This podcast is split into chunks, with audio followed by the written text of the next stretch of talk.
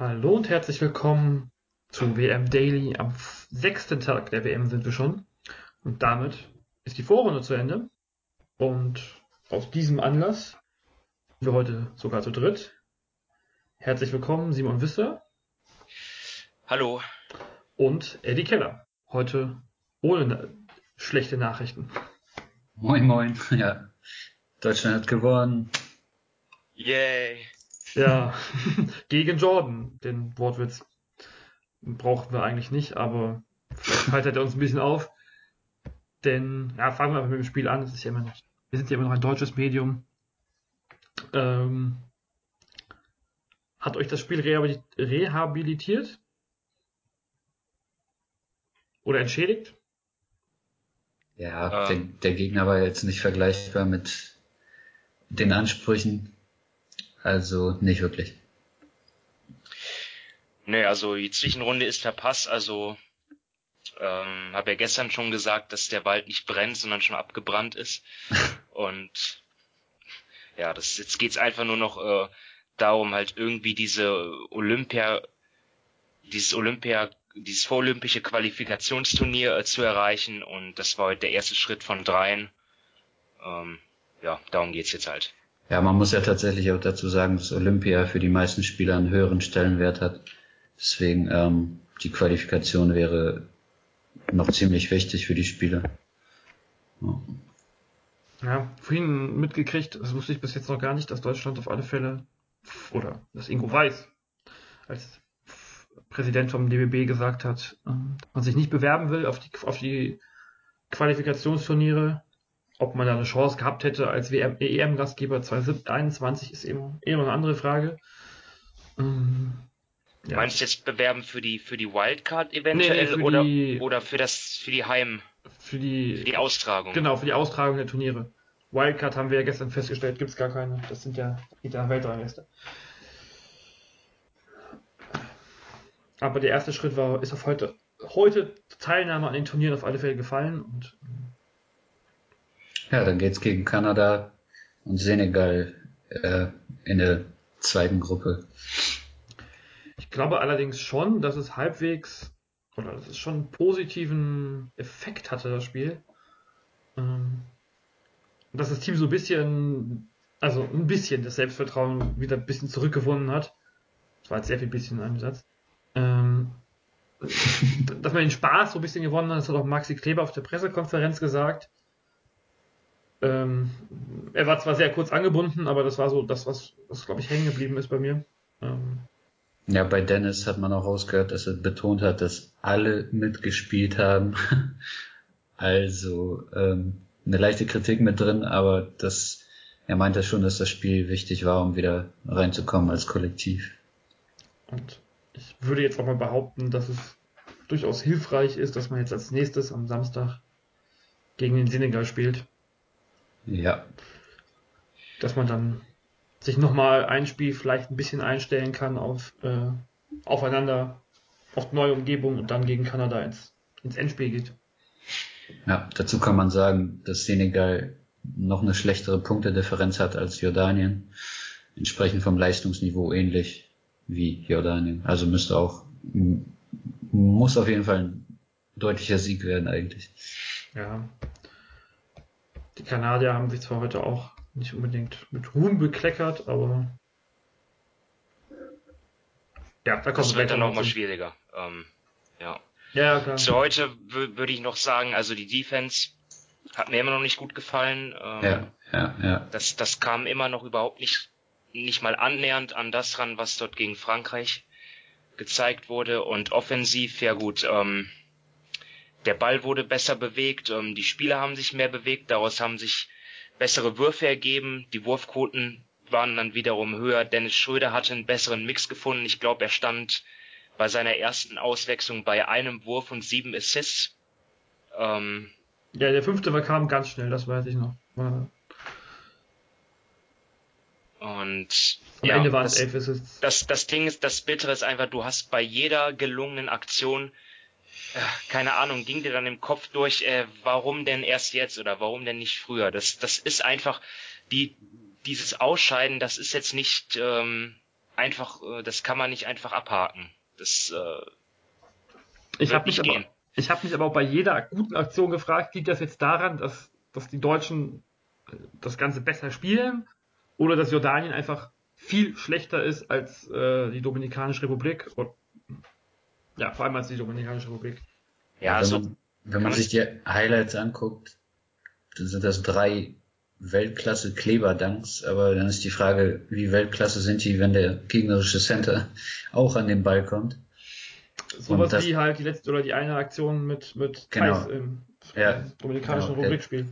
Die Domrep-Spieler waren physischer und haben dann einfach auch mal einen Foul bei Meliuk gemacht so und dann war es vorbei. Das wird nicht auf Fieberniveau nicht immer gepfiffen, weil die spektakuläre Aktion halt nicht im Vordergrund steht. Und äh, zack hast du ein anderes Spielniveau.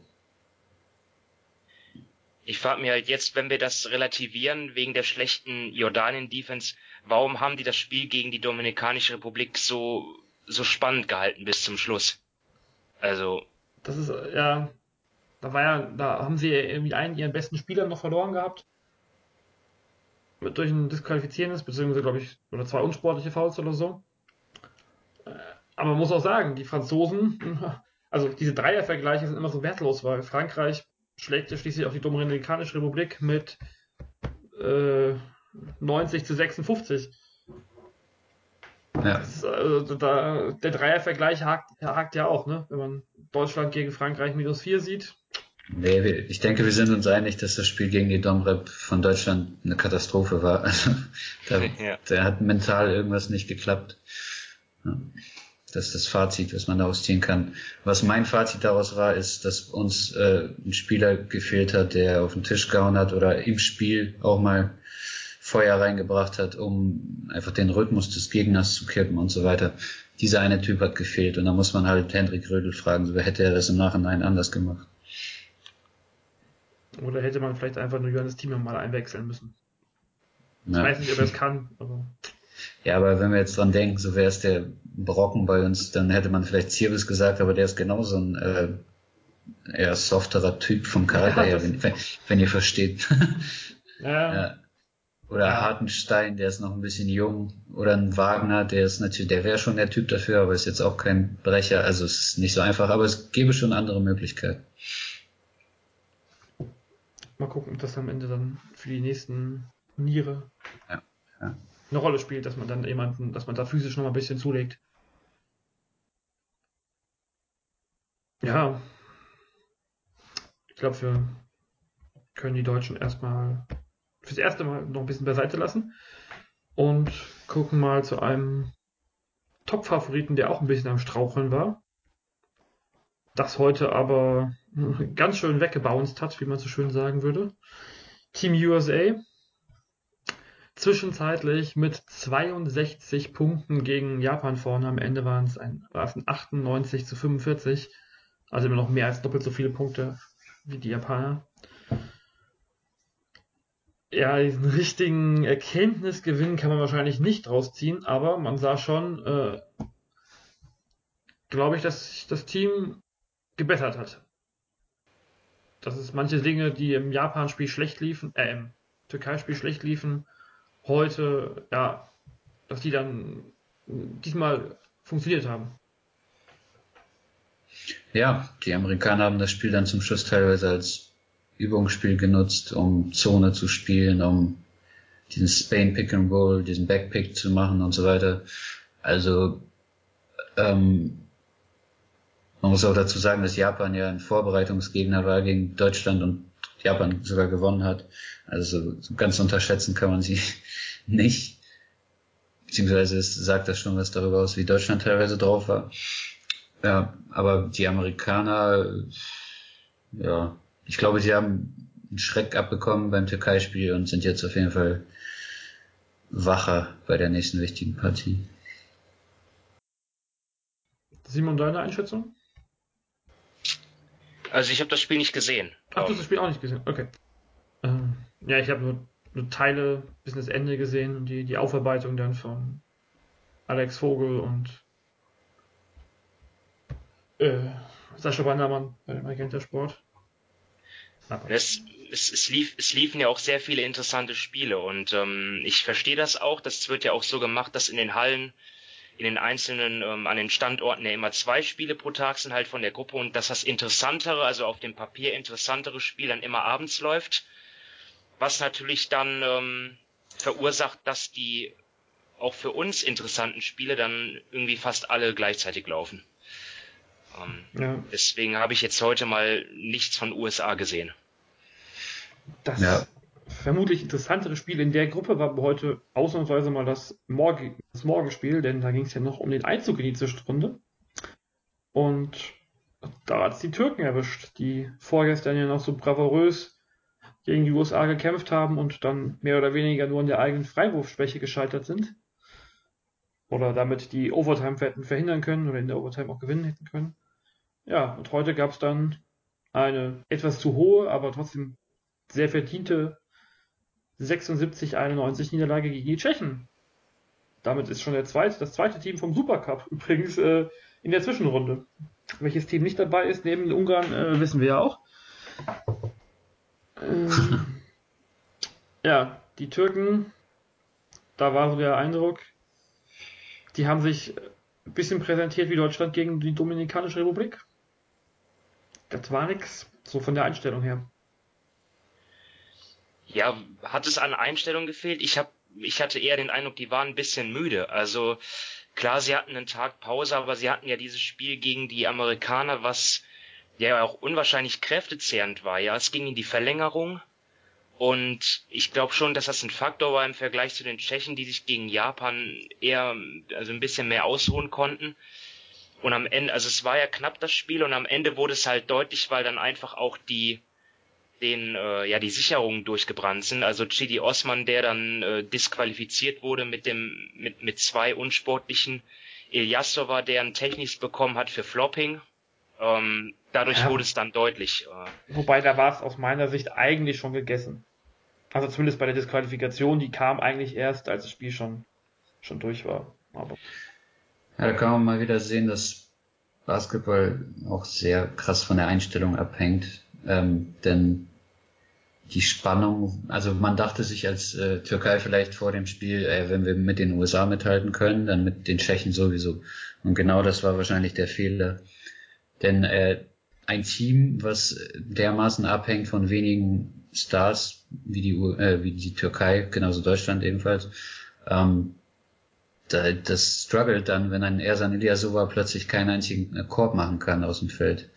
Das war so ein bisschen der Knackpunkt zusammen mit der Defense, denn wenn man 91 Punkte zulässt gegen die Tschechen, ist da auch nicht alles rund gelaufen. Ich habe gerade mal die Stats von vorgestern aufgerufen bei der Türkei. Ja, Osman, Ilyasova, Mamutoglu und nee, nur die drei haben über 30 Minuten gespielt. Alle anderen waren im teilweise, also bis auf äh, Volkan Korkmaz und Semi Erden waren alle nicht mal bei 20 Minuten im, im Overtime-Spiel. Also so richtig krass viele Minuten haben sie da nicht gesehen. Ja. Also, und klar, aber die Rotation war heute auch wieder relativ klein. Osman, Ilyasova und Korkmaz über 30, Motoglu 27, äh, Wilbekin noch 20, aber auch nur 5 Punkte gemacht. Also ich denke wirklich, dass die Türken wie Deutschland ein ähnliches Problem haben, dass sie einen jungen Kern haben, der NBA-Erfahrung zwar mitbringt, mit Osman, Ilyasova und Korkmaz, der aber noch nicht so wirklich die Konstanz und diese, diesen Biss, den man auf internationalem Niveau haben muss, konstant bringen kann. Und ich glaube, man muss heute auch den Tschechen eindeutig äh, Respekt zollen. genau, ja, das auch. Das, was sie die abgeliefert hat, haben, war ja. bockstark. Das, das wollte ich ähm, jetzt abschließend auch noch anfügen. Gut, dass ihr es gemacht habt. Also auch mal den, den, den Tschechen, die, die einfach mal loben, ähm, die auch wirklich toll gespielt haben. 26 Assists bei 36 Körben.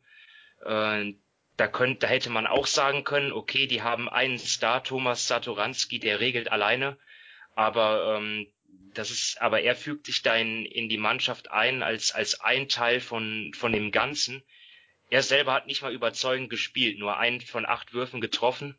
Ähm, also, ja, das ist eine richtige Mannschaft. André Baldwin äh, da nochmal rauszuheben heute auch, der mit 17 Punkten, 11 Rebounds und immer wieder mit seiner Größe und seiner Präsenz am Korb die Türken auch geschädigt hat oder den Türken geschadet hat. Aber ja, fünf Spieler zweistellig. Ja, es ist eben wichtig, dass sich mehrere Spieler trauen. So, das hatte man bei Deutschland zum Beispiel nicht, bei den Tschechen eben gleich fünf zweistellig, selbst wenn sie nicht irgendwie Euroleague-Niveau haben. Ja, das ist dann Teamplay, was heraussticht.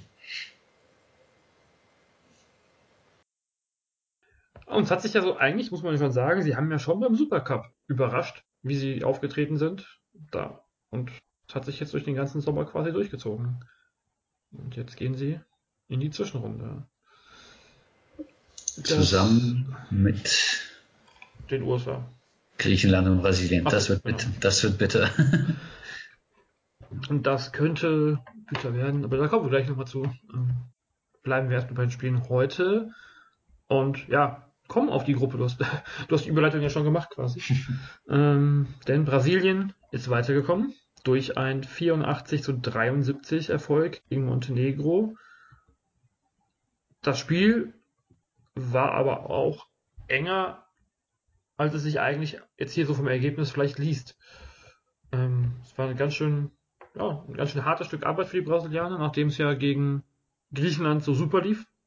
Ach Quatsch, die Brasilianer waren ja schon qualifiziert. Was rede ich denn hier? Es ging nur noch um, es war ja die sieglosen Montenegriner gegen die, äh, gegen die ungeschlagenen Brasilianer, aber dafür war es trotzdem äh, mehr Arbeit als erwartet. Und sie mussten, also so ein bisschen hat die, die englischen Kommentatoren bei Magenta, die Magenta Sport gezeigt hat, ähm,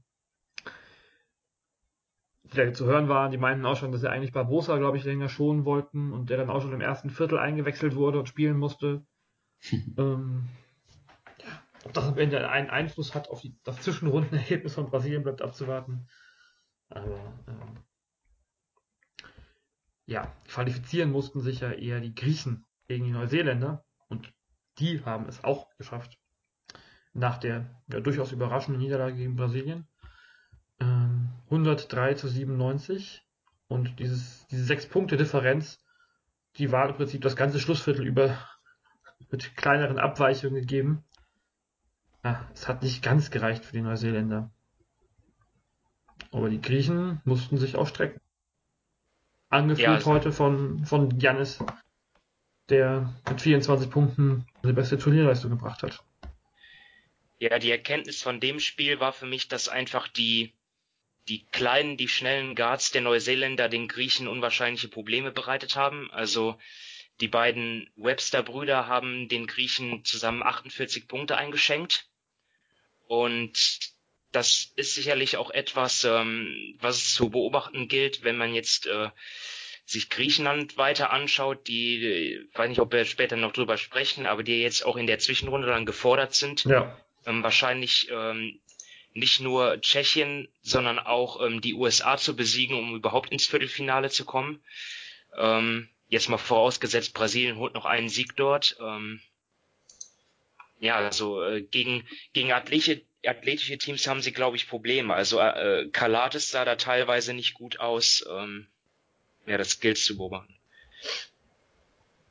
Am Ende waren die, die Griechen aber so ein bisschen die, die abgezocktere Mannschaft vor allem, die dann ähm, ja auch selbst offensiv das dann wieder geregelt hat, weil defensiv äh, war es nicht ganz so gut, wie du ja schon gesagt hast. Webster, Webster und Abercrombie, beziehungsweise auch Isaac Fortu mit 15 Punkten wieder gut dabei. Ähm, eine Frage zu Griechenland. Wenn man so auf Twitter die amerikanischen äh, also Medienstars verfolgt, Bill Simmons und Co., dann wird er gerne mal rausgehauen, so, ey, warum geben die Janis nicht einfach den Ball an und lassen den machen? er ist der beste Spieler der Welt, so nach dem Motto. Was glaubt ihr, mit, ob man damit weiterkäme? Wenn man Janis einfach machen lässt bei den Griechen. Ähm, ich glaube, da kann Jonathan mehr zu sagen. Also Kalates, äh, Slukas, sind, sind das gute Spot-Up-Schützen? Würde das funktionieren, die einfach so in am, am Rand, an, in der, in der Ecke oder generell am Perimeter stehen zu lassen? du stellst mich jetzt vor Fragen. Ähm, ich sehe sie, also ich würde sie jetzt erstmal nicht als, als die mega guten Spot-Abschützen da hinstellen. Dass es natürlich immer noch überdurchschnittliche Werfer sind, glaube ich, äh, also Spieler und dann auch Werfer sind, ist keine Frage. Griechenland auch mit äh, der zwölf besten Dreierquote, glaube ich, wenn ich das richtig sehe. Ja. Des Turniers. Ähm, ich glaube aber, das Problem liegt eher darin, dass es zu wenig Platz gibt für Giannis. Also wenn man, wenn er Platz hat, wenn Platz in der Zone da ist, äh, dann hat er heute ja gezeigt, was er kann. Da war er immer wieder da. Aber man hat auch, glaube ich, schon Spiele gesehen jetzt hier, die, wo die Zone zugemacht war und dann kam er halt nicht zum Zug. Und deshalb braucht es, glaube ich, auch einfach die, die, die Kreativität von, von Spielern wie Kalates. Das sehe ich auch, nämlich äh, mit, neben Janis brauchst du einfach super Schützen und der braucht den Platz, um seinen richtigen Spin-Move zu machen, sonst verfällt er leicht dazu, ähm, irgendwelche Fadeaways oder sowas zu nehmen und das ist gar nicht mal so effektiv. Ja, da haben die Griechen ja zumindest schon mal ein, ein paar Spieler, die da gut reinpassen, wie so ein Prince, Printesis ähm, oder Papa Petru.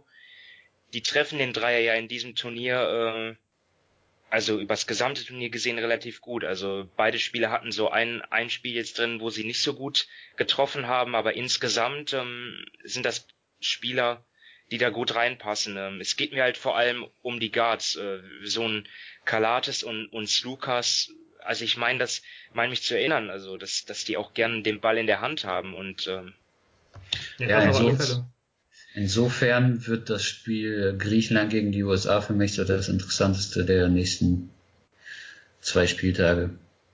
Weil man da einfach basketballerisch sehen wird, so wie die beiden Teams, wozu die in der Lage sind. Ja, ist die Frage, ob das dann dem, dem Janis Janis äh, deutlich, vielleicht sogar besser liegt, wenn er dann gegen, gegen die Amerikaner spielt, die er ja auch besten kennt. Ja. Ähm, die, die seine Spielweise vielleicht auch haben. Hat, glaube ich, ähm, Markus Krawinkel war es, glaube ich, vorhin auch mal gemeint, dass er ja, dass er der, der Prototyp vom NBA-Spieler ist und eben nicht Fieberspieler. Ja. Ähm, Spielt dann ja auch gegen zwei Teamkameraden mit Brooke Lopez und Chris Middleton. Ich gucke gerade jetzt nochmal ähm, nach den ähm, also Nikolatis hatte Dreierquote in der Euroleague über die letzten hm, roundabout zehn Jahre von 28 Prozent. Also ja, das, das meine ich nämlich auch. ähm, ja, das spricht für sich, glaube ich, als als nicht unbedingt der, den man sich da draußen hinstellt und nur äh, zum Werfen da hat so ein Spielertyp, der äh, übrigens auch der deutschen Mannschaft eigentlich fehlt, ne? Wenn man überlegt, wer könnte da mal zwei Dreier, Lukas hat es vorhin auf Twitter geschrieben, äh, reinballern, so ein so, so ein Petri Kopon. Ein deutscher Petri Kopon wäre ganz gut. Ja. Vielleicht entwickeln sich die Spieler ja noch hin in den nächsten Jahren, so an die Obst oder. Du meinst einen Lukas Steiger, ne? Ja, nein. Nein. Er sollte vielleicht auch noch mal irgendwas defensiv können. Also Andy Obst Sorry, ist ja jetzt schon ein guter Werfer, aber er, er wird halt nicht mehr größer werden. Das ist vielleicht eher ein Problem. Er wird nicht mehr wachsen. Ja, eher nicht. Ja, mal gucken.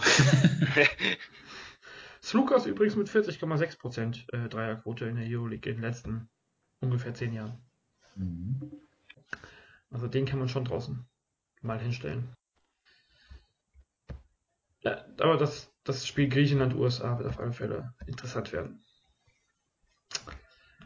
Deutschland, Jordanien haben wir schon behandelt. Äh, Dominikanische Republik, Frankreich haben wir das Ergebnis genannt und ähm, ja, ich glaube, außer dass das Ergebnis sehr deutlich ist, äh, muss man, äh, haben wir, glaube ich, auch alle nichts von gesehen von dem Spiel. Ich will noch was anmerken und zwar, äh, das habe ich jetzt eben verpasst mit mit mit Japan. Ähm, wollte ich noch einfügen, und zwar, es geht ja jetzt auch um die Olympia-Quali. Äh, oder soll ich das später anfügen? Passt jetzt nicht so, ne? Kommen wir nochmal auf die, auf die Olympia-Quali zu sprechen? Bestimmt. ja, okay. wir kommen auf, jetzt, jetzt kommen wir auf alle Fälle drin. Ich merke mir, dass, dass du was über Japan und die Olympia-Quali sagen wolltest. Gut. weil dann können wir erstmal die deutsche Überkreuzgruppe nochmal abschließen. Da war ja schon klar, wer weiterkommt und wer die Zwischen äh, wer in die, Quali die Platzierungsrunde muss. Da ist Kanada gegen Senegal das Spiel um die, ja nicht die goldene Ananas gewesen, aber zumindest um, um den ersten Turniersieg und wer die bessere Ausgangslage in der Zwischen in der Qualifikationsrunde hat. Und das haben die Kanadier gewonnen, 82-60. Aber der Start war, ups, das hat äh, schon ein bisschen wehgetan den Kanadiern. 11 zu 22 das erste Viertel verloren. Bis zur Halbzeit sind sie dann wieder in Führung gegangen, aber ja, das war doch ein Stück härtere Arbeit, als man gedacht hat. Ja, die Kanadier, die ja mega das Potenzial hätten, wo fast ein Dutzend NBA-Spieler abgesagt hat. Ja, trotzdem immer noch mit Corey Joseph und äh, ja, paar bekannten Namen, Cam Birch, die beiden Scrubs, Owen Klaassen. Also das, das, das wird dann das letzte interessante Spiel der Deutschen bei der WM. Ja, ja ich fand's, also ich fand's, ja, was heißt hoffnungsvoll, aber also hätten die jetzt den Senegal auch so mit 30, 40, 50 weggehauen, so wie Litauen, ähm, hat mir das ein bisschen mehr Angst gemacht, sagen wir mal so. So mhm. war es, ja, die sind auch verwundbar, haben auch ihre Probleme. Am Ende haben jetzt hier alle zwölf Spieler gescored, wenn auch Thomas Scrub äh, nur mit einem Punkt, Pünktchen, aber. Ja, ich, ich denke, dass es auch kein Team ist, was irgendwie so oft zusammengespielt hat und deswegen schlagbar ist. Aber vom Wobei, Talent her. Ich weiß, ob die nicht ja. sogar mehr oder weniger die, die, die Quali für die, w, für die WM zusammengespielt haben. Ja, wenn man jetzt die zwei NBA-Spieler rausnimmt. Ja, und vielleicht auch noch Pengos, der wahrscheinlich ja, genau. Juli gespielt. Aber ansonsten. Brady Haslip hatte ja auch eine große Rolle in der, in der Quali. Ähm, der kommt jetzt nicht so zum Zug und ähm, was genau. mich aber auch nicht wundert nach der, nach dem, was ich von ihm in Frankfurt gesehen habe. Was Gordon Herbert da gesehen hat. Immerhin ja noch Co-Trainer. Ja, und so richtig, äh, ich weiß nicht mehr, was es war. Es ist schon wieder, wir haben 18 Uhr. Vorhin war, das Spiel war um, hat um 9.30 Uhr angefangen. und danach gab es noch sieben andere Spiele. Ähm, aber irgendwas war auch taktisch, was, was Kommentatoren, die Englischen, ja, angesprochen hatten, wo sie da ja, taktisch haben die ja einfach mal den Meistercoach, ne? Ja, aber es war, halt irgendwie, es war halt irgendwie am Anfang auf alle Fälle keine Meisterleistung, was genau. sie taktisch geboten haben. Und da muss man halt sagen, dass die einfach noch nicht so viel zusammen gespielt haben in, mit dem Coach. Ja. Ich weiß auch nicht, hatte Nick Nurse schon Fiebererfahrung vorher? Wisst ihr? Ja, er war Trainer in England, in Großbritannien. Ähm, ja, der, der, der ist schon klasse, wie gesagt. Da fehlt einfach nur noch ein bisschen Zeit. Ja, ich sage mir, dass er auch da noch Anpassungszeit braucht. Ja. Ähm, Nö, glaube ich nicht. Also England, gut, ist jetzt auch ein Kapitel für sich, aber. Nick Nurse hat ja auch gegen Litauen, gegen Kalnietis äh, teilweise die Steph Curry-Taktik ausgepackt aus den Finals. Das ja. äh, Box and One. Geiler Trainer. Mhm. Ja, hat aber nicht geholfen. Äh, aber gut, das liegt, vielleicht, das liegt vielleicht nicht unbedingt am Trainer, sondern vor allem mehr an den Absagen. Ist übrigens auch schön, dass bei der Fieberseite da als Co-Trainer Gordy Herbert steht. Ja, das stimmt. Ähm, mal gucken, ob das ein Faktor wird, weil Gordy Herbert die deutsche Nationalmannschaft ja wohl sehr gut kennen dürfte. Nick Nurse den Rest, der in Amerika spielt. Nick Nurse war zwischen 2007 und 2012 Assistant Coach der britischen Nationalmannschaft. Mhm. Auch interessant. Also er hat schon ein bisschen Erfahrung in über, ja, okay, Übersee, wollte ich jetzt sagen, aber aus, aus amerikanischer Sicht ist es ja Übersee. Ist ja. Wir sind ja. Overseas, sie sind Übersee. Oder Man kann ja noch dazu sagen, dass Herbert ähm, die letzten paar Jahre in den USA auch nichts anderes gemacht hat, als äh, NBA-Spieler auf Videos zu beobachten. Als Assistant Coach bei vorher den Nuggets, jetzt den Nets. Also ja, der kennt NBA-Spieler wahrscheinlich noch besser. ja, und dann gab es in der Gruppe noch den, was vielleicht, ja, ein Highlight ist fast übertrieben des Tages, weil es waren ja einige gute Spiele dabei. Aber war schon ein schönes, schönes Duell zwischen den Gelb-Grünen und den Grün-Gelben, wie wir gestern so schön gesagt haben. Litauen gegen Australien. Und am Ende haben sich die Australier durchgesetzt. 87, 82 und gehen als eins von acht ungeschlagenen Teams in die Zwischenrunde. Ja, das Spiel hatte seine Auf- und Abs, würde ich mal behaupten. Also Australien war auf jeden Fall in der ersten Halbzeit sehr überzeugend. Da waren nicht nur die Defense, sondern sie haben auch einfach die Würfe ja gefühlt, gefühlt blind getroffen. Leute wie Mills oder auch Della Vedova, sogar Aaron Baines hat ähm, ein, ein paar Dreier versenkt. Kann er ja, aber trotzdem, es waren, glaube ich, mindestens drei letztlich. Sie, sie hatten eigentlich das Spiel total unter Kontrolle, bis auf den Start von, vom, des letzten Viertels. Ähm, dort hat Litauen dann einen Run hingelegt. Die Würfe fielen auch nicht mehr so gut, aber am Ende hat ähm, Australien es dann doch gemacht, auch irgendwie Domantas Sabonas, Sabonis unter den Augen seines Vaters äh, so irgendwie eine tragische Figur gewesen, weil er hat dort einen sehr in der Crunch Time einen sehr einfachen Lay Layup dort vergeben und dann auch noch auf der anderen Seite ähm, einen Fehler gemacht. Ja, das war bitter. Ähm, beim, ich glaube beim Ausboxen hat er einen Foul begangen, nach dem Fehlwurf eigentlich. Das wurde dann, glaube ich, als, als unsportlich hochgestuft und dadurch war es dann gelaufen. Mm, nee, das war später, glaube ich. Ach so. Das war aber, das kann auch sein, dass er es auch war.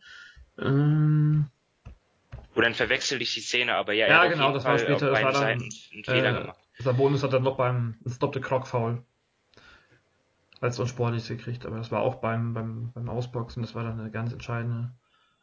Ähm, ja, zwei, zwei, zwei Punkte hinten, eine Minute sechs zu gehen.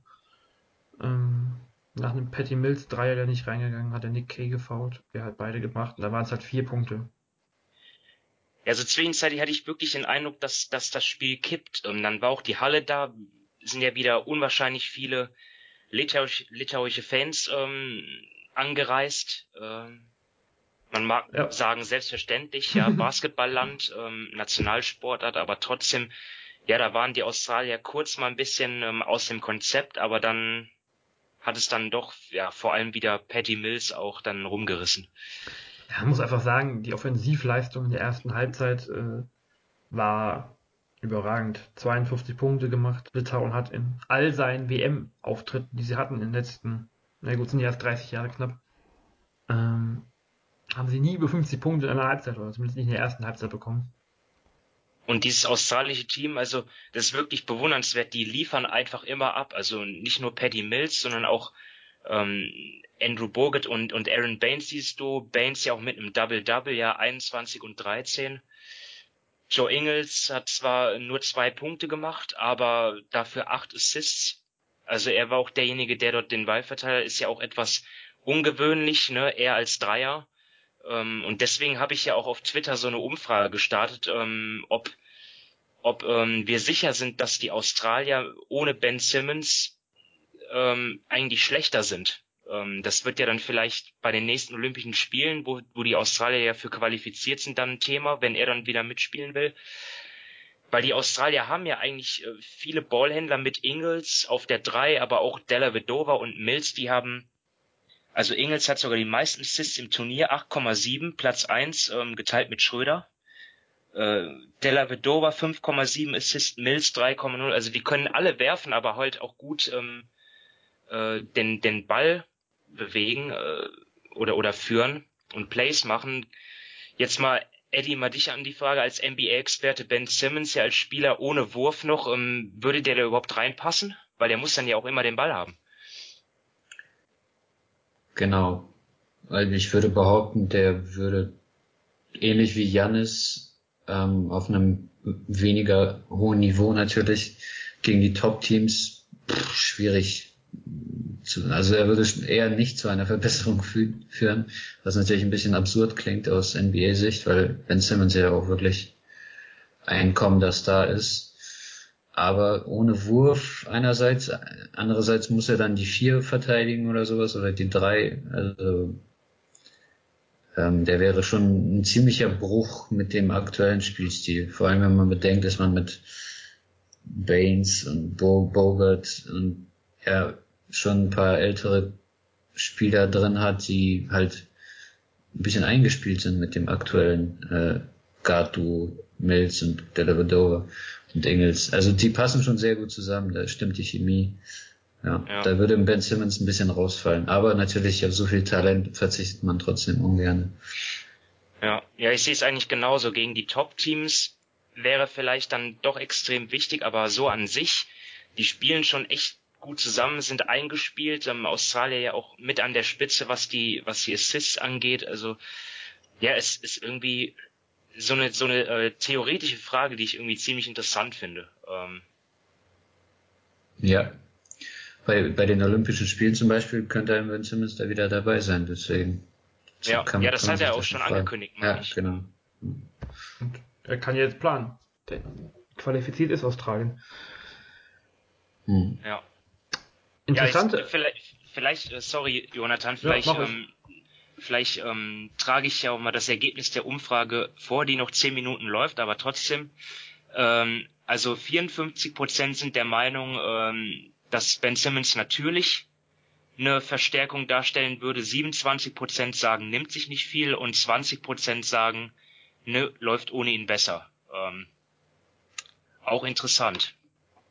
Auf jeden Fall immer noch klar die Mehrheit dafür, dass er, dass er dem Team gut tun wird. Ähm, ja, wie gesagt, die Frage ist nicht so eindeutig zu beantworten. Wir werden es in einem Jahr sehen, wenn wir dann über die WM, äh, wenn wir über Olympia reden. Ähm, übrigens noch ganz interessanter Effekt, den ich gerade ge gemerkt habe, als ich den Namen vom australischen Coach gelesen habe. Das ist ja quasi ein Lette, also ein australische, Australien, Lette, zwei Staatsbürgerschaften wohl. Ähm, der war wohl heute auf alle Fälle auch nochmal doppelt motiviert gegen sein ja. basketballerisches äh, ja, Konkurrenzbild, ja, Fightbild, wie auch immer man es nennen möchte. Und, und Luke Long, Longley als Assistent, als ehemaliger Sabonis-Gegner äh, wahrscheinlich. Den kenne ich jetzt leider nicht. Aber Ach, so ein alter NBA-Center. Ja, das bist du der NBA-Experte, ja. Ähm, ja. Auf alle Fälle ich, also, ja, man sieht hier, was Vorbereitungsspiele aussagen. Wenn ich mich an das letzte vor der WM erinnere, da hat so ein deutsches Team Australien geschlagen und ja, hm, ja. Davon haben wir ja. während dem Turnier jetzt bei beiden Mannschaften nicht viel gesehen. Das ist halt genauso wie beim ähm, in, den, in der Gruppenphase hätte Türkei früher die USA äh, gespielt, hätte sie vielleicht weiter gespielt im Turnier. Also es ist wichtig, wann man auf wen trifft. Und so war das in Deutschland und Australien ja auch. Das war, Australien war da wie betrunken. Deswegen hatte das Spiel weniger Aussagekraft. Ja. Hätte Deutschland Frankreich später gespielt, wäre das auch vielleicht anders gelaufen und so weiter. Also es ist echt, viel liegt auch an der Auslosung. Ja, Michael Körner war ja vor Ort und hat den Zustand der Australier ja als äh, komatös bezeichnet. Ja. Im Nachhinein wahrscheinlich wirklich nicht so ein hoher Aus, eine hohe Aussagekraft, dieses Testspiel. Ja. Ähm, und vielleicht aus deutscher Sicht dann auch, ja, dass man mit einem trügerischen Optimismus dann in die WM gestartet ist. Ja, mit so, ja. so, mit so einem Gefühl von, ah, wir haben den USA-Bezwinger besiegt. Was aber nicht viel mit dem, also das wäre wie wenn da die Pro B-Mannschaft von Bayern steht statt der BWL-Mannschaft. Oder das G-League-Team von den Lakers statt. Na naja, gut, wahrscheinlich ist das kein großer Unterschied, aber. Also nächstes Mal kann ich euch garantieren, beim Supercup ist ein schwerer Gegner dabei. Ich weiß gar nicht, ob es nächstes Jahr einen geben wird. Der ist ja quasi während Olympia. Ja. Meistens zeitlich. Ähm, schauen wir mal, was da, was da passiert. Aber erstmal, ja, von heute haben wir erstmal alle Spiele drin. Kommen wir dann nicht zur Olympia-Quali, aber denn, also beziehungsweise wir kommen Richtung Olympia-Quali. Ähm, gleich kann Simon seinen Punkt von eben anbringen. Ähm, die Teams, die jetzt weitergekommen sind, einfach nochmal im Schnelldurchlauf. Ungeschlagen sind Argentinien, Polen, Serbien, Spanien, die USA, Brasilien, Frankreich und Australien. Und mit jeweils einer Niederlage in der Zwischenrunde Venezuela, Russland, Italien, Puerto Rico, Griechenland, Tschechien, Litauen und die Dominikanische Republik. Darunter befinden sich jetzt vor allem europäische und amerikanische Teams sowie mit den Australiern ein ozeanisches Team und die denen können wir dann als erstes Team quasi gratulieren nach Japan zur Olympiateilnahme. Denn die anderen ähm, 15 Teams müssen, wenn ich, ich gucke gerade mal durch, nein, das ist alles Amerika und Europa, müssen jeweils zwei Plätze ausspielen. Ähm, ja. Dann kannst ja, du jetzt vielleicht deinen Japan-Punkt noch anbringen gerade, oder kommt der dann erst, wenn wir über die, über die ja, Platzierungsrunde sprechen? Ja, ich, das, das ist jetzt ein guter Zeitpunkt, denn ich habe mir mal die, die Performance der Kontinente angeschaut und wir, wir ähm, schauen ja auch schon viel voraus auf Olympia und dort verstehe ich nicht, kann ich nicht ganz nachvollziehen. Mit Japan ist ja schon eine Mannschaft äh, aus Asien direkt qualifiziert. Und deswegen kann ich nicht nachvollziehen, dass es dass Asien jetzt noch einen Platz bekommt. Also zwei Teilnehmer bei Olympia und wo wir jetzt bei der WM gesehen haben, dass es kein einziges konkurrenzfähiges asiatisches Team gibt. Also die sechs Asia Teams aus Asien haben 17 von 18 Spielen verloren. Ähm, ja, ich weiß nicht, äh, das finde find ich, find ich ganz äh, gerechtfertigt. Aber, ja, das ist ungünstig, aber im Endeffekt hast du trotzdem 24 Teilnehmer, ne? Also das heißt, es wird nicht so hart ins Gewicht fallen, dass er jetzt bei Olympia sind es halt zwölf nur, ne? Und davon zwei nee, aus Asien. So, so wie ich das verstanden habe, sind sieben plus Japan plus weitere 16 dabei. Nee, vier. Die 16, aus diesen 16 werden vier am Ende. Also aus der zweiten Runde jetzt. Aus 24 Mannschaften nee. bei den Olympia-Qualifikationsturnieren, aus den 24 ah, okay. qualifizieren sich vier für Olympia und dann sind es insgesamt zwölf. Olympia ist ein, ist ein, sehr kleines Turnier. Das Ganze ist ja auch innerhalb von kürzester Zeit. Ich glaube, es sind nur, der sind auch nur zwei Wochen oder so, die laufen. Ähm, gut, da geht man eine 32 Team-WM rum, aber das ist auch ein Mammutprogramm, ja. Denn ich weiß nicht, ob es mir schon mal aufgefallen ist, es gibt keinen einzigen Tag ohne Spiel bis äh, nächsten Sonntag. Ähm, oder einen Tag vorm Finale. Aber zumindest also quasi pausenlos, ohne Unterbrechung. Ähm, nee. Also es ist schon, es ist schon relatives Ungleichverhältnis da, dadurch, dass der, der Teil, der, der Gastgeber ja qualifiziert ist. Ähm, wenn man sieht, dass Japan, vorhin beim Japan-USA-Spiel hat es, glaube ich, äh, jemand noch erwähnt, ähm, Weil wären die Olympischen Spiele in Europa oder in, in Amerika, dann würde Asien auch nur einen direkten ja. Platz kriegen. Verstehst du, was ich meine? Also, warum dann mhm. jetzt noch einer? Also. Ja gut, weil es halt immer die Regel ist. Das ist, ähm, wenn es in Europa wäre, hätte Europa ja auch einen Startplatz mehr direkt. War halt, es war halt, ich weiß nicht, ähm, wenn wir jetzt zurückdenken, die letzten Olympischen Sommerspiele in einem Basketballland waren wahrscheinlich Griechenland. Die Chinesen waren damals auch noch gut, glaube ich, ganz, ne? als sie, als sie Gastgeber waren in Peking. Aber ähm, ja, auch England vor, oh, wie lange ist es mittlerweile her? Sieben Jahren? Weil London, auch nicht, ja. war ja auch, ja, London war ja auch nicht unbedingt ähm, Top-Favorit oder ein Top-Team. Da fehlt dann ja auch ein starkes europäisches Team im Wettbewerb. Das ist immer so eine, ja, so eine, schwierige Frage, aber ich glaube, das IOC ist da ja allgemein darauf bedacht, die, dass die Gastgeber dabei sind. Immerhin wird man dann. Das ist ja auch, das ist ja auch völlig okay. Es geht mir einfach nur darum, dass jetzt dann China sich wahrscheinlich auch noch qualifiziert, was ja echt nicht verdient wäre. Ähm, naja, ähm, sei es drum, bleiben wir bei der WM. Nee, da hast du einen guten Punkt auf jeden Fall, dass nicht die besten zwölf Teams der Welt dabei sind dann. Das ist richtig ja, das, es würde jetzt auch anders aussehen, wenn die besten zwölf Teams dabei wären. Wir müssen nicht über die Elfenbeinküste, Korea sprechen, die Philippinen, ähm, ja. Japan, wie sie sich bisher präsentiert haben mit minus 85, der Senegal, Jordanien. Das sind alles Teams, die eigentlich nicht wirklich was hier verloren haben. Aber gut, es ist ja auch ja, immer so, egal bei welchem Sport man ja ein Kontinent äh, halbwegs gerecht dabei haben möchte. Und das ist ja auch gut so, wenn der Basketball mhm. sich in den Ländern entwickeln soll. Gruppe I. Argentinien, Polen, Venezuela, Russland. Wir haben es ja eben schon mal, glaube ich, kurz angerissen. Argentinien würde ich jetzt als Top-Favoriten sehen in der Gruppe. Polen und Russland streiten sich um den zweiten, ums zweite Viertelfinalticket. Gibt es da Einwände von eurer Seite? Und wenn ja, wer Wen seht ihr da vorne? Russland oder Polen? Na, Russland hat den Druck, dass die alles gewinnen müssen. Und also Polen muss genauso gewinnen.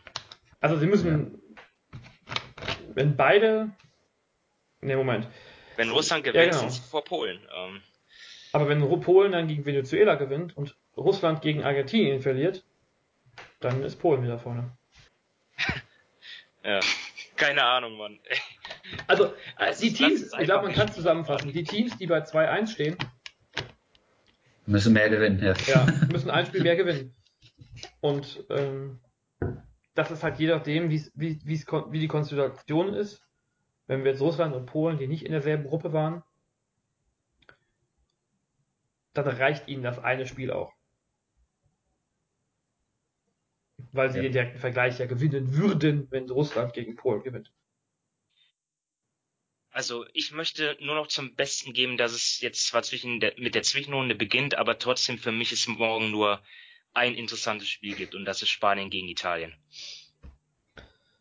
Dann äh, für das Spiel von Gruppe 2, ja, das ist morgen auf alle Fälle. Ich weiß nicht, was spielt morgen Russland gegen Polen schon? Polen, morgen ist auch Russland- Polen gegen Russland. Ist zwar nicht ganz die, das Niveau, aber ähm, auch schon ein entscheidendes Spiel. Für Beide die, Teams und für, die, für die beiden auf jeden Fall. äh, ich, rein geografisch liegt Polen näher als Spanien und Italien. Ähm, aber das, ja, das Topspiel morgen ist auf alle Fälle Spanien-Italien. Mhm. Weiß ehrlich gesagt da aber nicht. Das ist dann Gruppe J mit Serbien und Puerto Rico noch dabei. Ich weiß ehrlich gesagt nicht, wer der Favorit ist. Ist das noch Spanien? Wir haben es ja, glaube ich, gestern schon mal kurz angerissen, aber ähm, Rudi Fernandes hat sich, hatte sich auch verletzt gestern oder heute. Ich weiß nicht, ob er mittlerweile da, noch dabei ist. Mal gucken, ob ich das schnell finde, wenn ihr was sagt. Ja, der ist umgeknickt, ne? Das, Ja. ich glaube, ganz draus ist er deswegen nicht. Nee, aber Ja. äh, morgen ist halt auch schon wieder schnell, ne? Also, Ja. haben ja gemerkt, dass äh, mehr als, nee, Jalen, nein, Tatum, Tatum heißt er, auch fünf Tage ausfällt mit einer relativ kleinen Sache. Das ist normalerweise ja kein, kein Problem bei einem, bei einem Liga-Betrieb. Verpasst man vielleicht in der Euroleague ein Spiel oder so und ist dann wieder dabei. Und la- ja, Sport, laut Sportando ist er questionable für morgen gegen Italien. Ja. Aber man hat Hoffnung, dass er mitspielt. Ja, wer ist euer Favorit für das Spiel? Keine Also Ahnung, ich- Spanien. Ich, ich fand Italien gegen Serbien ähm, vom Kampf her äh, richtig gut. Also die haben sich teilweise da die Arme gebrochen beim Faulen. Also die haben es wirklich versucht. Und äh, dementsprechend, wenn die mit der Einstellung gegen Spanien rangehen und die Spanier sind jetzt nicht in bester Verfassung, dann haben die durchaus gute Chancen. Also ist auch ein Must-Win für Italien. Also es wird ein ganz knappes Ding und Italien hat mehr Chancen, als man denken könnte. Ich sehe jetzt, also ich habe es schon angesprochen, ich sehe halt das Mismatch auf der 5. Äh, ich weiß nicht, wer dort, wer dort Marc Gasol verteidigen wird. Äh, von der Größe her ist das ein Problem. Ich glaube, bei den Italienern, da ist ja Gallinari schon der Größte, was die Länge betrifft, aber den willst du ja sicherlich nicht, ähm, willst ja sicherlich nicht, dass der sich in der Defense gegen Gasol aufreibt ähm, und dort auch noch ähm, Foul Trouble riskierst. Von daher ähm, für mich schwierig. Also die Qualitätsfrage der Italiener auf der 5 ähm, war ja auch irgendwie ein Knackpunkt gegen Serbien in dem Spiel. Sie haben noch Mhm. Amedeo Tessitori von Treviso dabei. 24 Jahre alt, 2,8 Meter. Acht. Das ist offiziell laut FIBA der größte. Okay. Hat der schon gespielt in dem Turnier? Bewusst noch nicht. Äh, doch, hat jeweils 8,6 Minuten gespielt, macht 6,3 Punkte im Schnitt. Mal gucken, Okay. ob er da, ob er da ein bisschen mehr Man muss dazu Gasol sagen, kommen dass, muss. ja, dass ein Gasol jetzt auch keiner ist, der 30 Punkte gerne macht. So, das, der ist auch der Typ Teamplayer, ne? Naja, klar. Aber ich glaube, er kann es, wenn er muss. Ähm, War das Genau, nicht aber dann irgendwie, vor, irgendwie ein bisschen ungern. vor zwei Jahren gegen Deutschland? Oder war es ja, ich vor, meine auch. Äh, da hat er ziemlich randaliert. Äh, ähm, Mal gucken, ob das morgen schon notwendig ist zu randalieren. Ja. Ähm, wenn Italien das gewinnt, sieht sehr gut aus, weil dann spielen sie noch gegen Puerto Rico und die Spanier müssen gegen Serbien ran. Wenn Spanien gewinnt, ist es durch. Mhm. Also morgen könnten sich die beiden Teams auf alle Fälle, also Sper Sperrbien und Ser Ser Ser Spanien, Spanien und Serbien. Sechs Tage Turnier sind schon zu viel. Brauchen echt, äh, bräuchten echt eine Pause hier zwischen. Ähm, also, wenn die beiden Teams morgen gewinnen, dann sind sie schon im Viertelfinale. So schnell kann das im Zweifelsfall gehen. Dann geht es übermorgen noch mit den anderen beiden Gruppen weiter. USA, Brasilien, Griechenland, Tschechien. Und ja, wir haben es eben schon mal angesprochen bei Griechenland. Es wird verdammt, verdammt schwer. Die Griechen müssen noch gegen die USA spielen und gegen Tschechien. Und ja, wenn Brasilien die Tschechen schlägt, haben die schon mal 4 zu 0 Punkte. Wenn die USA äh, Brasilien schlägt, haben die auch 4 zu 0 Siege. Also nicht gleichzeitig, aber. Und dann hätte Griechenland ein Problem, weil da kommen sie nicht mehr hin. Also eigentlich müssen die Griechen auf alle Fälle USA schlagen. Ja, ich meine, das hätten wir eben schon durchgerechnet, aber eigentlich. Das war, glaube ich, noch vorher, oder? Äh, bevor wir angefangen haben aufzunehmen. Ach so. Mm, ja, stimmt. Okay. ähm, ja, das war ein bisschen spekulieren. Also ich, ich weiß, ich muss mir das nochmal genau anschauen. Eigentlich äh, die WM mit den so mit so vielen Spielen ist einfach so ein Grind. Ich denke eigentlich im Moment nur von Tag zu Tag. ja, aber Fakt ist, äh, Tschechien ist dann halt der, das schwächste Glied in der Gruppe. Und wer gegen die strauchelt, ist schon mal generell raus. Ja. Das kann man, glaube ich, so sagen. Nee, aber also allein durch den direkten Vergleich Griechenland, Brasilien wird es für die Griechen unglaublich schwer. Weil halt der andere Gruppenerste aus der Vorrunde die USA sind.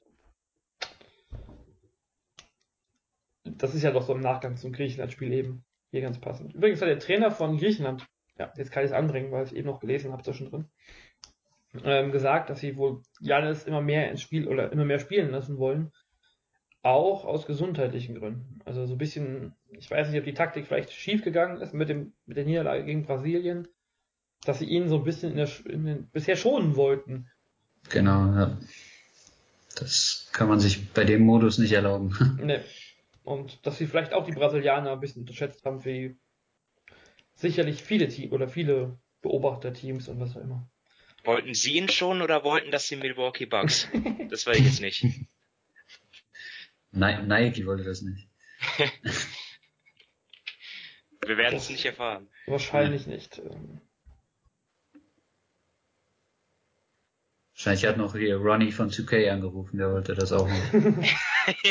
der 2K-Fluch dieses Jahr. Nee, gibt's auch einen 2K-Fluch? Ich kenne nur den Madden-Fluch.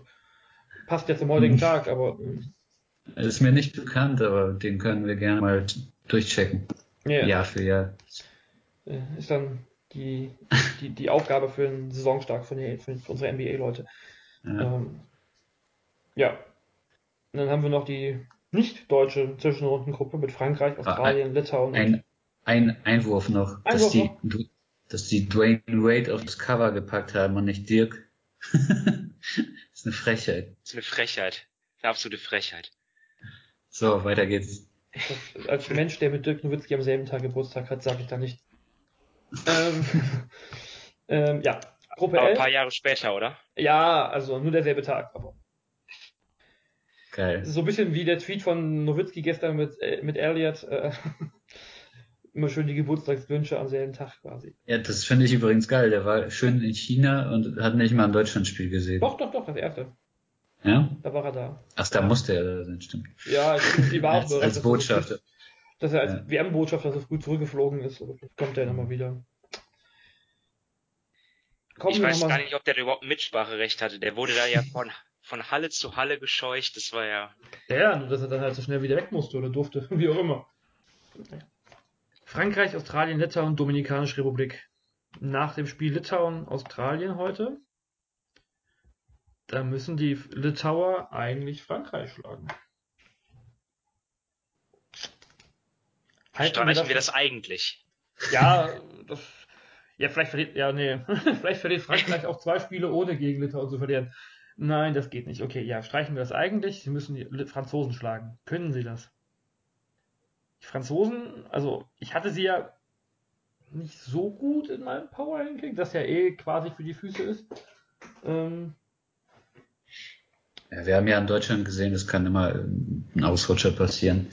Wenn jetzt zum Beispiel ein äh, Fournier einen schlechten Tag erwischt, dann hat Frankreich eine Option weniger. Dann kann schon mal was schieflaufen, aber Frankreich ist schon der klare Favorit. Dann schon, nicht der klare, aber schon der Favorit. Litauen ist mir heute auch ein bisschen zu viel gestrauchelt ja. gegen die Australier. Also auch wenn wir die Australier als deutlich als sehr gutes Team haben, ähm, ja, sie kamen mit der Härte von Australien nicht so richtig zurecht über viele Phasen auch fand ich. Und wir haben ja gegen Frankreich gesehen, äh, dass das auch gegen Frankreich drohen kann. Ja, da, da habe ich mir jetzt noch nicht so viele Gedanken drüber gemacht. Wenn ich jetzt mal einfach ein kurz Brainstorming mache, würde ich sagen, Litauen auf jeden Fall Stärke. Ähm, Post-up mit äh, Valanciunas, Sabonis. Frankreich hat Gobert. Passt jetzt eigentlich nicht so gut. Äh, ähm, nicht so gutes Matchup für, für Litauen. Ja. Keine Ahnung. Ähm, weil auch äh, weil Valanciunas heute auch nicht gut aussah. Fand ich. Über viele Phasen des Spiels. Mhm. Ja, ja, der hat den australischen Bigman ähm, einige Fouls angehängt oder generell die beiden ja, so, Sabonis und er zusammen, aber ja, die Australier hatten halt äh, zwei sehr gute Center, da war das egal, dass Bogut ausgefault ist. Ähm. Und die Franzosen haben auch mehrere Center, also ja. Ich weiß gar nicht, was hat Lessor bisher in dem Turnier gemacht? Äh, Robert hat vorhin einen schönen äh, einen Tweet davon geteilt, aber viel aufgefallen ist er mir noch nicht. Zwei Spiele auch nur gemacht, dafür jeweils neun Punkte. Ja gut. Ähm, kleiner BBL-Einschub. Ja gut, gegen Deutschland hat er nicht gespielt und die anderen beiden Spiele waren so klar, da habe ich jetzt nicht mehr viel von Frankreich gesehen. Eben, dann, dann kannst du wahrscheinlich davon ausgehen, dass er dann in den nächsten beiden Spielen auch wenig Spielzeit bekommt. Ja.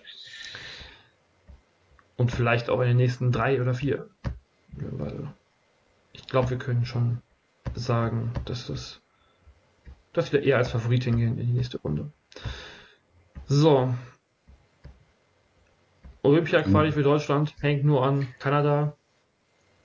Würde ich jetzt mal sagen.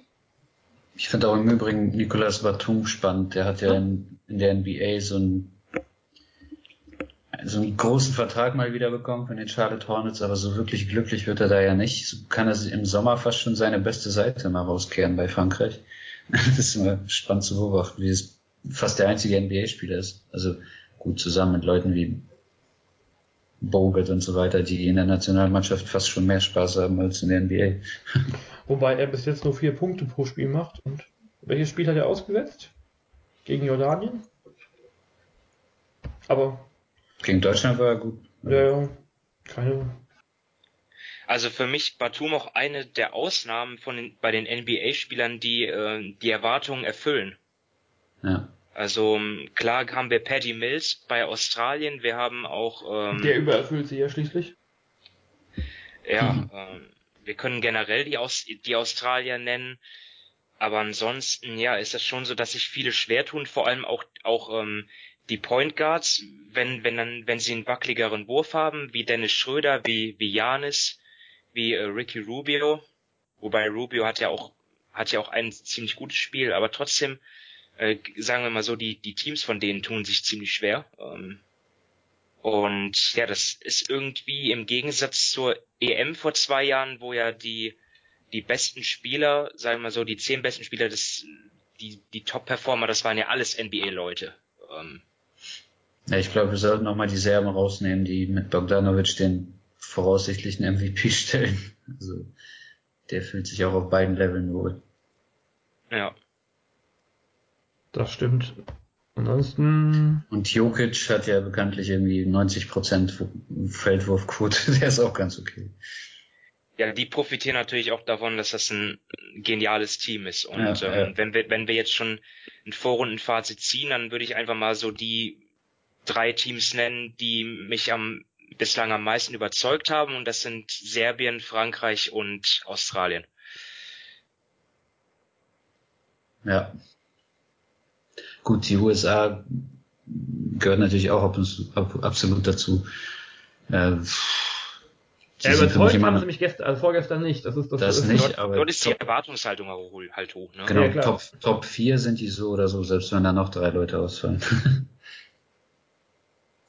Ja, gibt es Ja. irgendjemanden, ähm, an dem das amerikanische Spiel vielleicht, am- also der, da- der, wenn es dann hart auf hart kommen wird, der das amerikanische Spiel am meisten beeinflusst?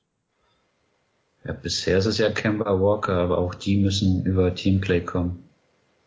Weil Kemba ist nicht der Größte, so die können den von außen werfen lassen und ihr Glück damit versuchen. Ja, ich würde auch Kemba Walker nennen. Weil Donovan, Donovan, Donovan Mitchell hat ja bisher nie mehr als 10 Punkte oder 10, 12 Punkte gemacht, deswegen von dem kommt zu wenig. Tatum war der nächste kommende Superstar, der ist ja verletzt. Ja, also die Celtics werden sich nicht freuen über dieses Turnier. Wobei, ähm, ich weiß nicht, das war ja vorhin so ein bisschen auch, oder heute Morgen die, Diskussion, oder war es gestern schon, dass es um die, die, die, die Wichtigkeit der NBA-Spiele geht. Ähm, auch mit Schröders Aussage, er habe schon wichtigere Spiele als die, ähm, als die äh, WM-Vorrunde gespielt. Nachdem, Ist ja auch so, das war nicht mal arrogant, das Nee, ist nee, einfach so. die Der hat äh, würde ich ihm NBA auch Playoffs nicht- gespielt. Ähm, die würde ich ihm auch nicht so lassen legen. Ähm, nur trotzdem eigentlich, jetzt war irgendwo dann der, der Punkt, da ging es um die NBA, dass die, ja, dass es halt für die, ich glaube für die Celtics schlecht ist, dass da zwei Spieler jetzt im Sommer so viel Belastung haben und so. Mhm. Aber theoretisch würde ich jetzt aus meiner NBA-Laiensicht sagen, ja, dann lässt man sie halt, keine Ahnung, mal zwei Wochen nicht mitspielen. Das, da passiert jetzt auch nicht viel als Team, oder? Also, ist, oder ist das naiv gedacht von mir? Das ist naiv gedacht, weil ähm, es geht eher um die Gesundheit der Spieler. Das heißt, äh, die Belastung, die sich stapelt im Laufe der Saison oder der Karriere auch, die führt dann irgendwann zu einer möglicherweise schweren Verletzung oder Muskelverletzung und so weiter. Und damit kannst du die gesamte Saison in die Tonne treten. Und das sind ja Milliarden Geschäfte, die da laufen. Deswegen kann man das nicht einfach so lapidar sagen, unser Spieler spielt jetzt mal im Sommer einen Monat lang auf höchstem Niveau. Das ist alles, ähm, das addiert sich alles. So ein Körper ist nicht unendlich belastbar. Dementsprechend ist so ein Dirk Nowitzki ein absolutes Weltwunder, dass er das 20 Jahre mitgemacht hat. Ja, klar, man, man das ist ja also, gerade in der Retrospektive ist bei Dirk ja auch völlig verständlich, dass, verständlich, dass er nicht jeden Sommer mitgespielt hat, ähm, sondern nur so grob jeden zweiten, ne? Ähm, Mhm. Also bei den zweiten Liegenzahl Turnier oder so. Das, äh, wahrscheinlich hätte er es nie geschafft, so lange oder so zum, zum Idol, zum Helden, zum äh, Rekordhalter, was auch immer er ihn jetzt bezeichnen möchte, äh, zu werden, wenn er jeden Sommer die Knochen hergehalten hätte.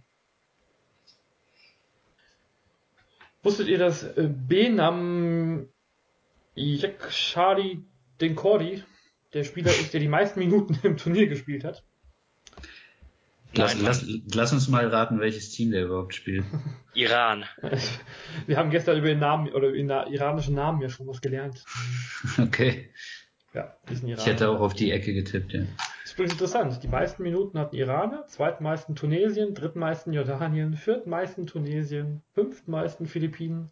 Ah, Dann kommt unser Gunnar, Dean Thompson auf sieben und dann kommt Patty Mills als erster Spieler, der irgendwie äh, zu beachten ist. Also ähm, ja. Satoranski. Ich habe gedacht, dass es Andre Bletch gewesen wäre, der äh, sich ja übers äh, Spielfeld schleppt. ähm, Ach ja, Bletch Ja, ist der- Fünfter. Der hat ja 42 Minuten gespielt gegen Angola. Deswegen hätte ich jetzt gedacht, dass das jetzt der Führende bei den Minuten wäre, irgendeiner mit aus einem Team, ähm, das Overtime gespielt hat, wie zum Beispiel Angola oder Philippinen halt. Äh. Ich stelle mir das sowieso schwierig vor. Du hast da so Verbände oder Länder, den Philippinen, China, Japan, diesen Stolz mitbringen und sowas und 100 Millionen Leute im Rücken teilweise haben. Und dann spielen die so eine Grütze teilweise, wo man sich fragt, ja Jungs, du musst so wenigstens einer dabei sein, der irgendwie auf Eurocup Niveau und Dreier einnetzen kann oder sowas. Da frage ich mich schon, dass, warum sich da nicht mehr entwickelt hat in den letzten zehn Jahren, wo, der, wo Basketball ja international sich wirklich weiterentwickelt hat. Ja, die Philippinen, der Präsident war, glaube ich, da. Ich, ich hoffe, ich verwechsel das Land jetzt nicht gerade. Also bei irgendeinem, ich meine, es waren die Philippinen, wo der Präsident zum ersten Spiel da war und dann haben sie ja auch auf die Fresse gekriegt, um Spieler sauber auszudrücken. Ähm, und dann ist er, glaube ich, auch nicht mehr gesehen worden. Ähm, ja. Und die Philippinen sind ja auch Gastgeber in vier Jahren, wenn mich nicht alles täuscht. Mit Co-Gastgeber. Also wir beschweren uns da schon auf hohem Niveau in Deutschland. Aber gut, wenn wir, wenn wir sehen, oh, ich kann, ich, ich muss gerade mal nachzählen. Ähm, die Philippinen sind immer noch eins von den besten Teams Asiens oder Ozeaniens. Ich weiß gar nicht, wo sie genau hingehören. Aber wir haben mit Polen, Russland, Serbien, Spanien, Italien, Griechenland, Tschechien, Frankreich, Litauen. Na gut, sind nur neun Europäer unter den 16 Teams. Ähm ja, dann kann Deutschland maximal noch Zehnter werden bei der Europawertung von der, äh, von der Weltmeisterschaft. Da fühlt man sich schon irgendwie schlechter, wenn man nicht meint. Aber es ist schon ja, erstaunlich auch, dass, dass bei den vielen WM-Teilnehmern oder bei den vielen jetzt nicht, äh, nicht, mehr, nicht mehr richtig WM-Teilnehmern, bei den hinteren Teams, ähm, kaum ein Team oder kaum ein Spieler mal irgendwo in Europa auch spielt. Mhm. Ganz geschweige von der NBA.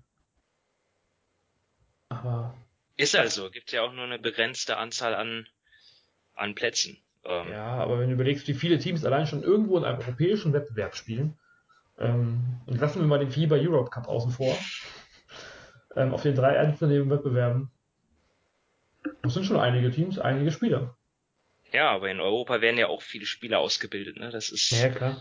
Ähm, du musst ja auch so einen Spieler erstmal scouten, ne? Ähm, musst ja erstmal so einen Spieler von den Philippinen entdecken. Ähm, Theoretisch. Ich weiß nicht, wie, das, wie sowas funktioniert. Dann jetzt in ähm, diesen zwei Wochen. Ja. Okay, da hat sich jetzt, finde ich, keiner empfohlen.